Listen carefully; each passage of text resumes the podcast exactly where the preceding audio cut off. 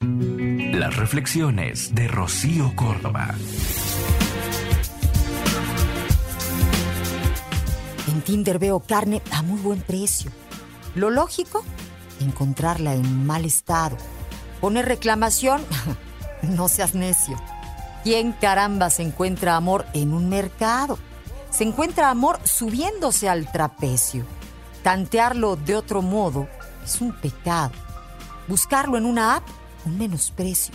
Un juego con el árbitro comprado.